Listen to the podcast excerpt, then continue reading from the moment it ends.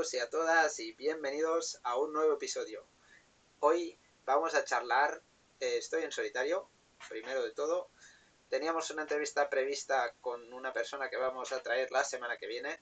Hoy al final no ha sido posible, pero aún así eh, tenía ganas de, haceros este episodio en solitario y es que vengo de, acabo de, de hacer una entrevista con mi amigo Arnau Casas, que tiene un canal en en YouTube que se llama Analizando el Trail. Si queréis ir a, verla, supongo que, pronto estará ya disponible. Y nada, en esta entrevista hemos hablado de bastantes cosas, eh, sobre todo pues una charla relajada entre, entre amigos, pero ah, entre otras cosas hemos hablado de, entrenamiento, ¿no? de una pasión que compartimos con Arnau. Eh, los dos somos licenciados en INEF. Bueno, él se va, va a acabar la carrera dentro de, dentro de poco. Y, nada, hemos estado hablando de esto, del tema de entrenamientos, entrenador y tal. Y hoy quería llevaros un poco a saber quién es mi entrenador, quién ha sido mi entrenador, de hecho, durante todos estos años. Eh, un entrenador con el que me llevo muy muy bien y que tengo mucha suerte de tener y que no es ni nada más ni nada menos que yo mismo.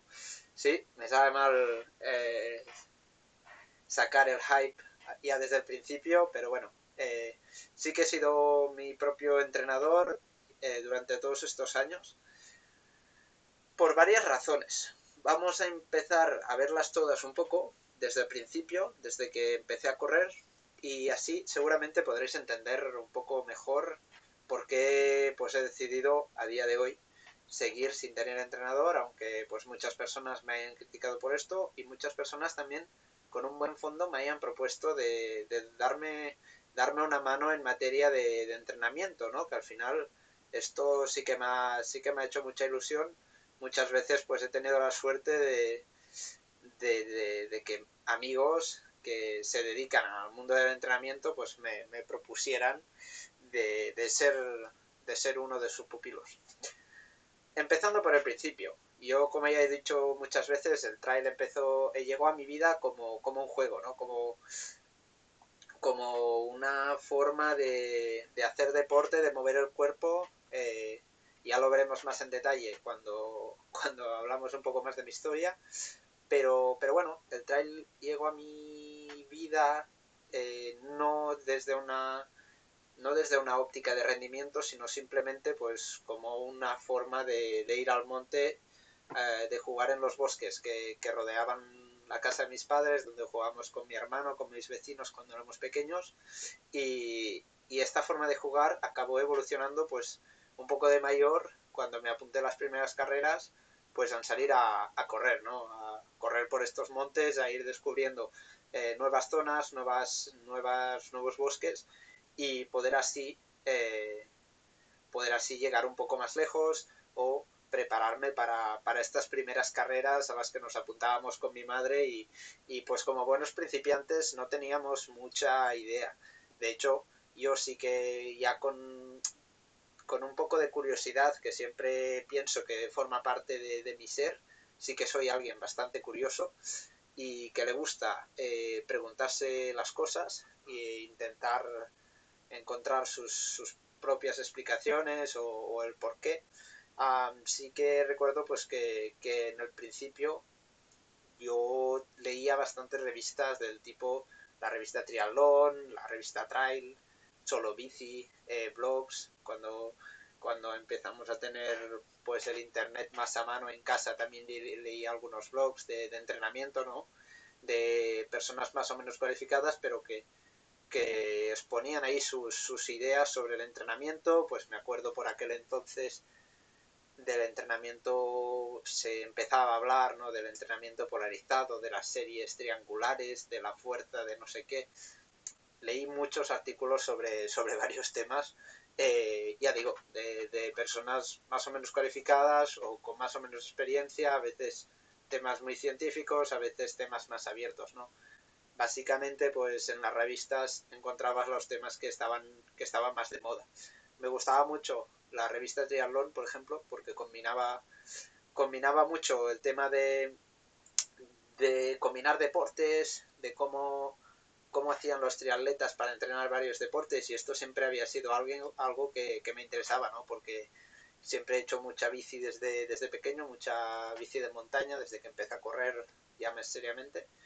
Eh, y también había practicado varios deportes como son el tenis, como son el hockey hierba y creo que me han aportado ahora más adelante también un qué esto este hecho de, de tener esta imagen un poco de mente de, triatleta o de entrenador para triatleta de buscar esta combinación entre, entre deportes. Poco a poco fui evolucionando y, llegó el momento de ir a, la universidad, donde estudié ciencias de la actividad física y el deporte, carrera que me disgustó bastante, me disgustó. No me disgustó, saqué muchas cosas buenas, un día haremos un episodio sobre, sobre la universidad más en particular, pero fue una época para mí muy buena, pero bueno, eh, acabé bastante, era bastante descafeinado eh, a nivel de, entrenamiento, ¿no? Yo llegué a la universidad con una pregunta, ¿no? Con, con un objetivo, el de descubrir cómo funcionaba mi cuerpo y cómo, cómo funcionaba mi cuerpo cuando yo estaba haciendo deporte, cómo reaccionaba mi cuerpo, cómo actuaban, pues yo qué sé, el cansancio, qué era el cansancio, qué era cómo actuaba la comida, ¿no? Eh, yo buscaba sobre todo esto, el poder conocer más sobre mi cuerpo cuando estaba haciendo deporte para poder ser más eficiente. Y a este nivel tengo que decir que por lo menos la carrera cuando la estudié yo, a nivel de entrenamiento, me disgustó bastante. Eh, mm, bueno, pienso que, que, hay muchas otras maneras de, de aprender y en mi caso la carrera quizá no fue el momento en que he aprendido más o la manera directamente de aprender más sobre, sobre el rendimiento, sobre el entrenamiento en trail más específicamente. Luego, también tengo un ciclo formativo eh, de grado medio en esquí de fondo, que es un TD2, técnico deportivo, que allí sí que me gustó mucho porque era una visión más práctica, ¿no? Más específica de un deporte en concreto y allí sí que aprendí mucho sobre esta preparación para este deporte. Aún así, creo que las experiencias o los momentos en los que he aprendido más no son dentro de una clase. Eh, en mi caso, de aprender de otras personas, siempre ha sido eh, preguntando a personas del medio que en muchas ocasiones tenían más experiencia que yo o sabían más, simplemente, esta ha sido para mí una de las grandes fuentes eh, de progresión. Preguntar a la gente, observar a la gente, preguntar por qué hacen las cosas, por qué no, por qué están haciendo esto, por qué siguen esta moda, por qué hacen esto que has leído en este artículo, por qué no hacen otras cosas y así tú poder sacar, yo poder sacar mis propias conclusiones e ir aprendiendo.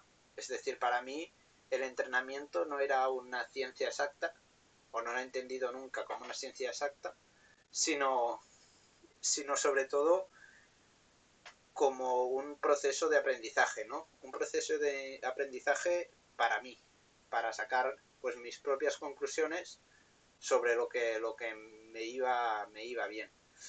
Eh, lo que se comenta por aquí por el chat, por ejemplo, eh, comentan pues que, efectivamente, ¿no? CAFAT, eh, Ciencias de la Actividad Física y, el Deporte, no sé si se llama así, porque yo estudio en Francia y estoy un poco desactualizado sobre cómo se llama en, en España.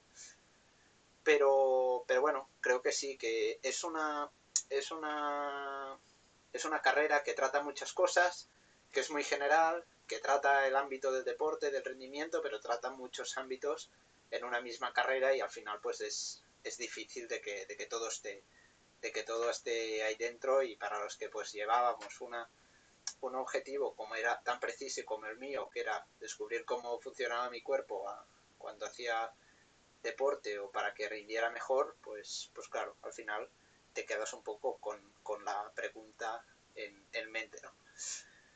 y luego otra forma que he tenido de, de aprender sobre todo estos últimos años ya no solo de charlar con gente, sino sobre todo pues con la aparición de las nuevas tecnologías, aprender pues de, blogs, de personas que eran un poco de referencia, escuchar entrevistas, podcasts, hasta ver vídeos en, en YouTube que pueden ser interesantes. Esto me ha llevado muchas cosas a, muchas veces también a una confusión, ¿no? Porque, porque en muchas ocasiones eh, tenemos demasiada información al abasto y no somos capaces de, de analizarla toda o hay muchos puntos de vista diferentes, ¿no? Y, es difícil hacerse con una idea de, de, qué es lo que realmente está pasando en tu cuerpo. Por esto, eh, con el tiempo, concluí o llegué a una conclusión un poco más interesante, ¿no? Que lo que yo quería era saciar esta curiosidad interior que yo tenía de saber cómo funcionaba mi cuerpo.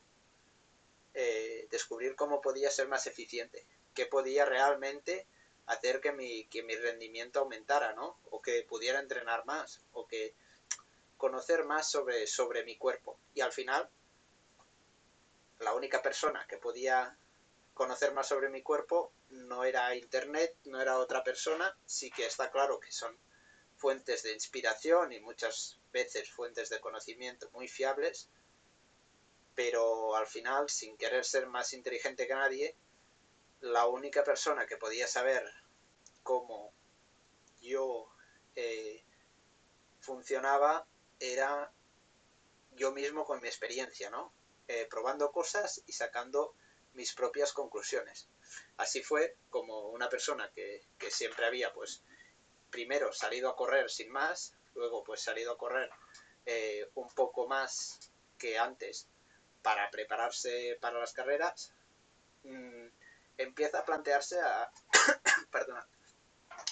a hacer cosas nuevas en busca de esta experimentación. Ya no solo en el correr, ya no solo es correr más o menos o más rápido o más distancia o a un ritmo u otro, sino es sobre todo aprender a analizar eh, cómo te sientes y cómo afecta lo que estás haciendo a tu rendimiento esto me dio una visión bastante, bastante más general, bastante más como haciendo zoom out sobre el rendimiento, ¿no?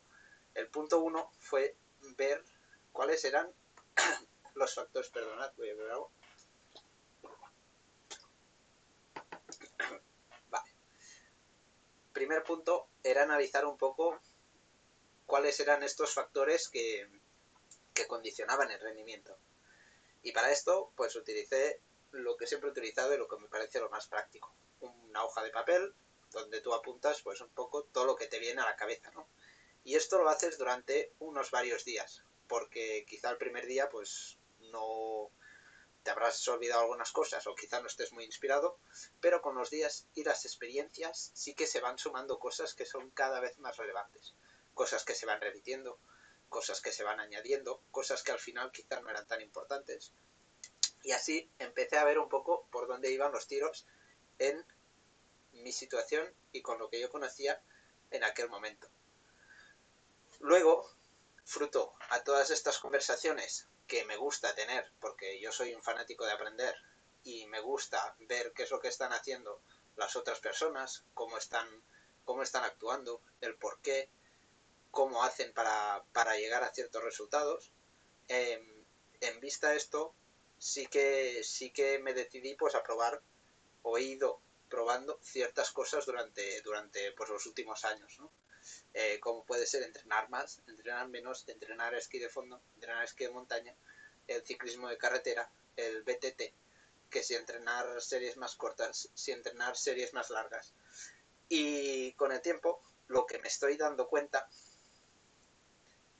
que aunque tendemos muchas veces a, querer saber más, tener más datos, eh, complicar los entrenamientos, hacer, veo muchas veces entrenamientos que la peña se los tiene que apuntar en la mano de tantas cosas que, tienen que hacer en una salida, ¿no? Y al final, ostras, que es, nuestro deporte es correr, ¿no? Y, esto es, es un paso de humildad casi en la práctica deportiva, ¿no?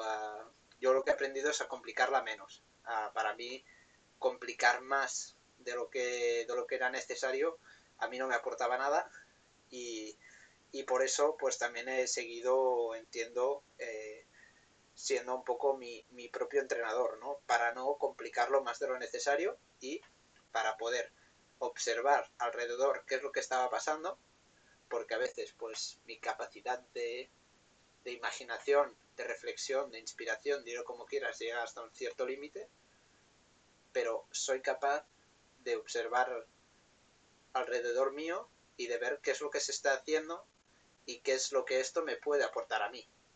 Yo creo que no, yo siempre digo, yo no soy más inteligente que nadie, ni mucho más talentuoso que nadie en nada. Pero soy, bueno, soy bastante medio alto en algunas cosas. Y una de ellas es en la humildad, yo creo, de saber aceptar que, que no tienes la razón y de preguntar a otras personas qué es lo que están haciendo, ¿no? De observar. Y este hecho, pues siempre me ha, me ha permitido ir un paso más lejos. Cuando yo ya pensaba, ostras, esto a mí me va muy bien, ver a alguien que hacía esto, pero quizá con algo diferente. Y este algo diferente, pues quizá me podía aportar a mí un punto extra o me podía quitar a mí tres puntos. Y, y poco a poco, pues ir sacando ¿no? estas conclusiones sobre cómo funciona mi cuerpo e ir respondiendo a esta pregunta última o básica que tengo yo como entrenador y como apasionado del rendimiento y del deporte, que es cómo funciona mi cuerpo para ser más eficiente, para ser más, para tener un mejor rendimiento. Esto me llevó, entre otras cosas, a conocer, leer ciertos libros y entre, entre ellos el libro del correr chi, que no sé si lo habéis leído, a mí es un libro que en su momento me generó un... me, me hizo entender unas ideas eh, o me, entregó unas ideas que en su momento pues me resultaron muy potentes. El principio de este libro pues es el de, el de enseñarte una técnica para correr más eficientemente y con menos sufrimiento, ¿no? al final, pues el objetivo de cualquier técnica de carrera. Pero yo, pues quizá era el primer libro de este tipo que me leía y me gustó mucho su manera de, explicarlo, ¿no? Y me gustó mucho este cambio de paradigma de que quizá nos estábamos centrando, quizá estábamos poniendo nuestra atención en lo que no tocaba o en algo que quizá no nos ayudaba a tener un mejor rendimiento. Y es que muchas veces aún estamos muy instaurados y yo mismo me encuentro a veces en este paradigma del no pain, no gain. Eh, de este parece que lo que queramos es sufrir más que ir rápido. Y yo cuando estoy en una carrera lo que quiero no es sufrir. Yo lo que quiero es ir más rápido.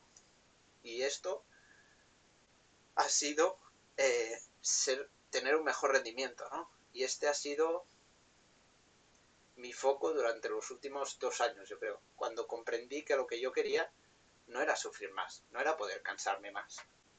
Era realmente ir más rápido, poder entrenar más o simplemente cansarme más haciendo lo mismo. Alcanzarme, cansarme menos haciendo lo mismo, es decir, ser más eficiente.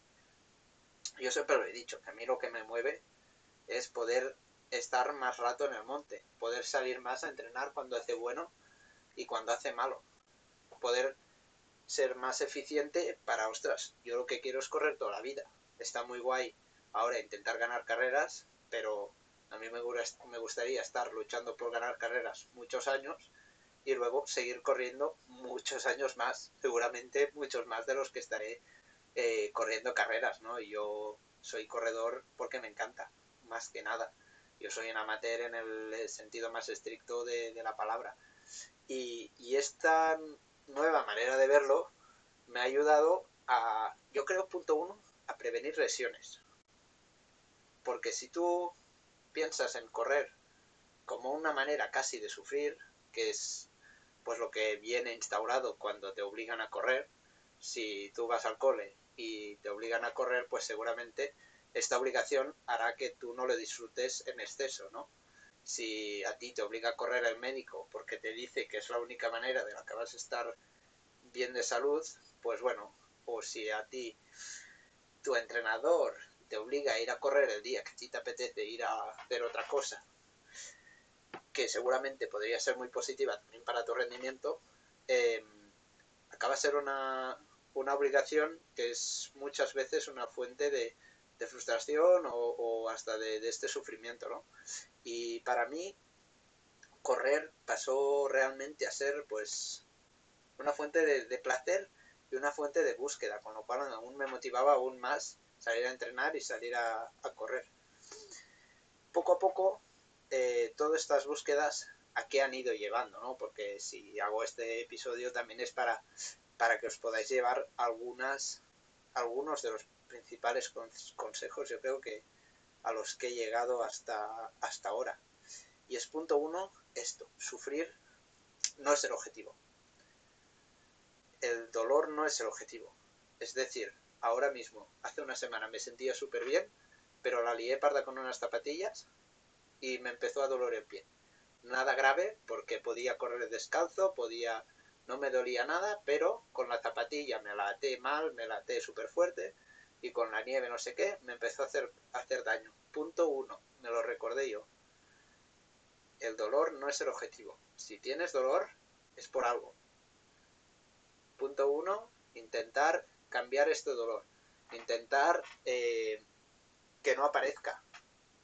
En mi caso, vi que me estaba saliendo un hematoma, pues dejé de correr durante una semana, el hematoma se ha ido, ayer salí a correr, hoy he salido a correr, genial. Ya casi casi es historia, si aún tengo unas molestias de nada, porque pues aún queda un rastrito de hematoma, pues lo vamos a ir controlando. Pero punto uno, el dolor no es el objetivo, el objetivo es ir más rápido, no acumular más dolor.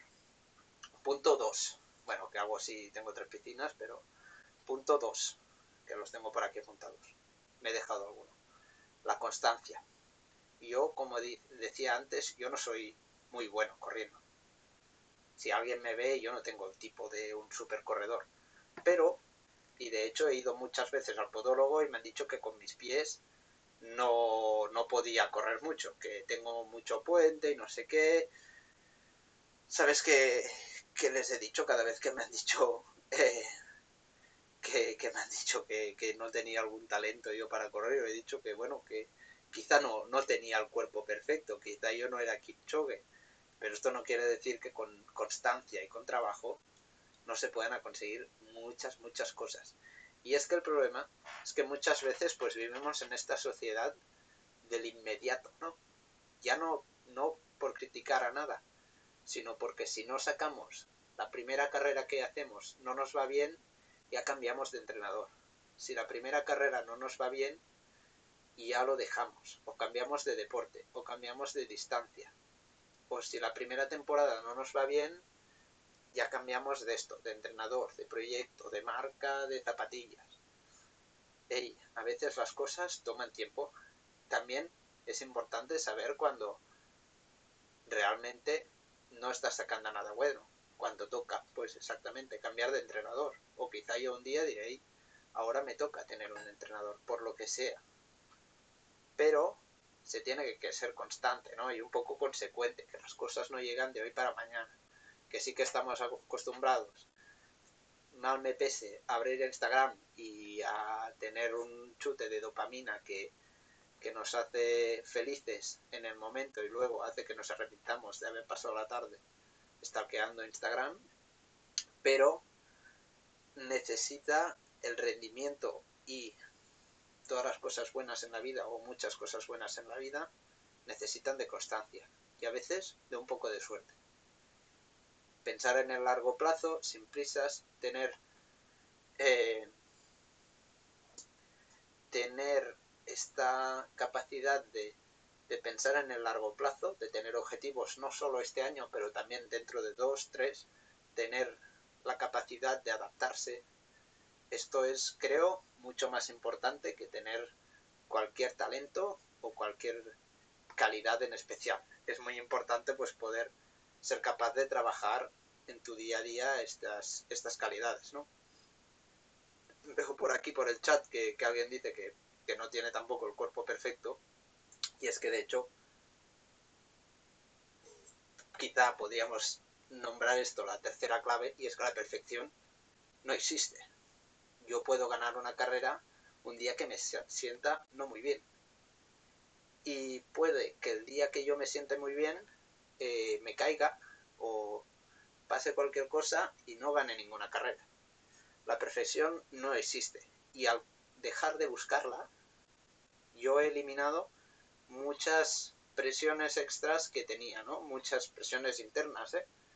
Pero el hecho de ser, de querer ser perfecto, pues muchas veces eh, te, te fuerza o te lleva a un lado donde exactamente está más el, este dolor, este sufrimiento del que hablábamos a todos lados, perdón, a todos lados, es una traducción del francés, eh, del que hablábamos antes, y no te deja progresar por estas super exigencias y por estas limitaciones a las que, a las que tú solito, a las que yo solito me, me meto.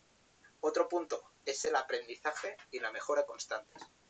En todo, ya no solo en el trail, por lo que yo he podido ir observando, es que cuando tú dejas de querer mejorar, realmente dejas de mejorar. Cuando tú dejas de interesarte por cómo mejorar, luego estás ya empezando a ir para abajo, ¿no?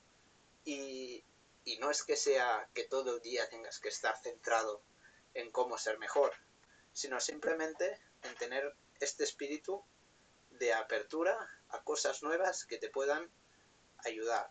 El espíritu de tener esta apertura en la vida que, que te puede que te puede ayudar a dar un paso adelante, ¿no? El estar preparado a que cuando alguien o algo te, te lleva a un aprendizaje, eh, mm, seas capaz de integrarlo y de, de utilizarlo para, para, para ti. Sí, sí, no, estoy, estoy de acuerdo con lo que, lo que decís por aquí, por el chat. Eh, ya sé que no le decías como para querer, para querer ser perfecto, pero me ha, me ha hecho pensar, pensar en esto. Y, y, nada, solo decir pues que esto, que esta perfección o, o, esta perfección tampoco no existe, ¿no? Como no existe el corredor perfecto, bueno, quizá Kilian, yo no he estado nunca en su cuerpo, pero yo pienso que mi cuerpo para mí es el perfecto. Al final yo tengo el cuerpo que tengo y para mí simplemente es perfecto, porque punto uno me permite hacer muchas cosas. Punto dos, si lo cuido, me permite hacer muchas más. Y solo con esto ya es perfecto. Y además es el que tengo. No voy a poner a, a mirarme qué es lo que podría tener más bonito o que si se, o que si tendría que tener más músculo o menos. Está claro, si soy consciente de que alguna cosa me puede hacer mejor, mejorar, pues lo voy a hacer. Pero eh, respetar y, valorar lo que, tenemos. Eh, otro punto ya casi para acabar, uno de los puntos principales eh, para mí es mantener las, cosas importantes como importantes. Al final somos corredores, pues una de las cosas más importantes que tenemos que hacer es, es correr, ¿no? Y al correr por el monte yo lo veo un poco como, como una BTT, que es una bici todoterreno. Pues yo me veo como un todoterreno. Tú tienes que ser capaz de ser polivalente.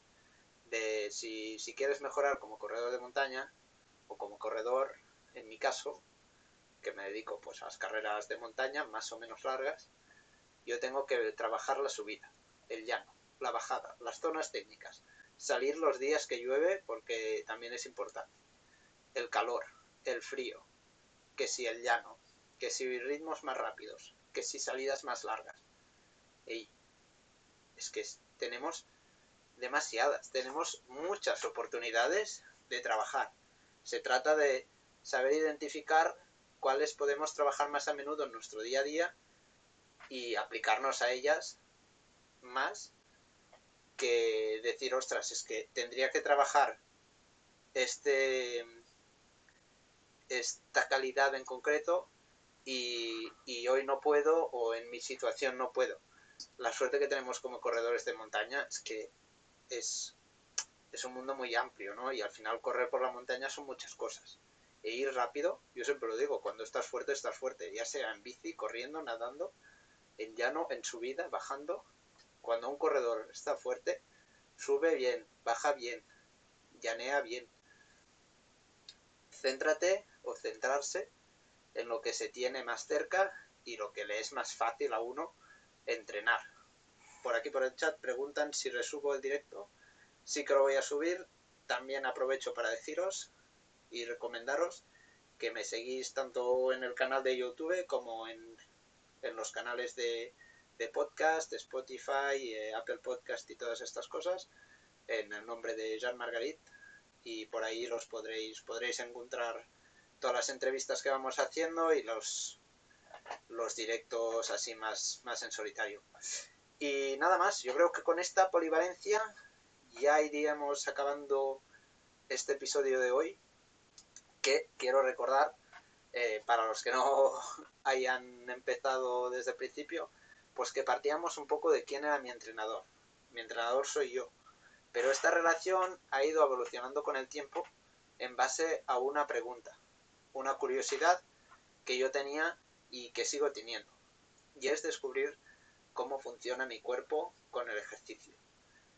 Esto, de esto me puedo inspirar de mucha gente que está creando contenido muy interesante y muy bueno y mucha gente que sabe mucho más que yo sobre entrenamiento. Y yo no digo que sepa más que ellos, ni mucho menos. Y que ellas. Seguramente ellos y ellas saben mucho más que yo. Pero lo que yo he querido y lo que sigo queriendo, queriendo eh, aprender es cómo todo esto lo puedo aplicar a mi cuerpo. Porque solo yo, creo, puedo, no porque yo sea más inteligente que nadie, ni porque yo sea el más listo del grupo. Soy el más guapo del barrio, pero no el más listo del grupo. Yo creo que soy el único que puedo llegar a las conclusiones de cómo esto funciona para mí, ¿no? Yo lo que he querido es aprender a, entender mi cuerpo, a entenderlo, a comprenderlo mejor para poder seguir eh, profundizando, mejorando y, haciéndolo más eficiente, haciéndole más eh, performante, esto creo que es francesada, eh, que tenga un mejor rendimiento. Vamos a hablar en futuros episodios de ciertos tipos de trabajo que yo realizo o que me han ayudado que quizá os podrían ayudar a vosotros, a vosotros también.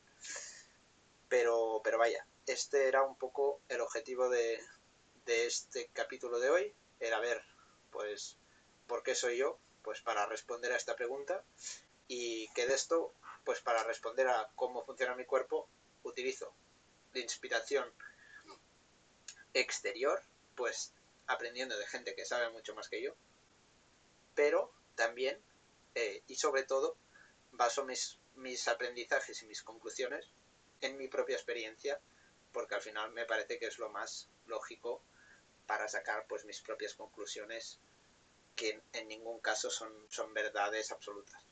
Son un poco las conclusiones del momento. Nada más, con esto ya cerramos el directo de hoy. Muchas gracias a todos y a todas los que habéis estado por aquí. Y de nuevo recordaros que los podréis encontrar tanto en Spotify, en Apple Podcast como, como en YouTube. Un abrazo y nos vemos en la próxima. Venga, hasta pronto.